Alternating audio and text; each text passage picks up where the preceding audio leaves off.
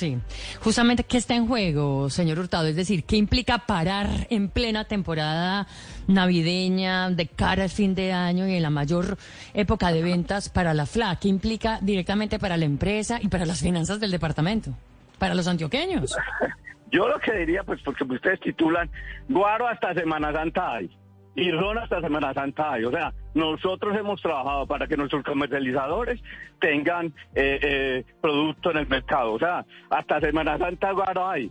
Y le voy a decir una cosa, porque por ejemplo, nosotros estimamos que en Antioquia, por ejemplo, vamos a terminar con un inventario de los distribuidores de 5, 5 y pico de, millones de botellas. Eso nos da para enero, febrero, marzo, abril y parte de mayo. ¿Sí? Entonces, nosotros hemos trabajado y los hemos balanceado a todos uno para que en unas condiciones como esta tengamos asegurado que el mercado esté cubierto de nuestros productos. Entonces, eso implica, eso implica, eh, eh, eh, eso es lo que implica. Hemos trabajado juiciosamente para eso, pero obviamente nosotros queremos, y este es un tema muy importante, durante la huelga, poder seguir haciendo todo eso que hace la que la hace grande.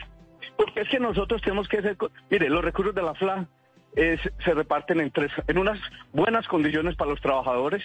Nosotros, obviamente, no nos duele que los trabajadores tengan buenas condiciones. Ellos han construido la FLA. Segundo, eh, los recursos van para la salud. Nosotros generamos 672 mil millones de pesos para el departamento de Antioquia.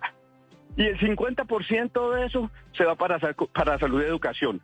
Más de 325 mil millones de pesos van para salud y educación. Eso está en juego.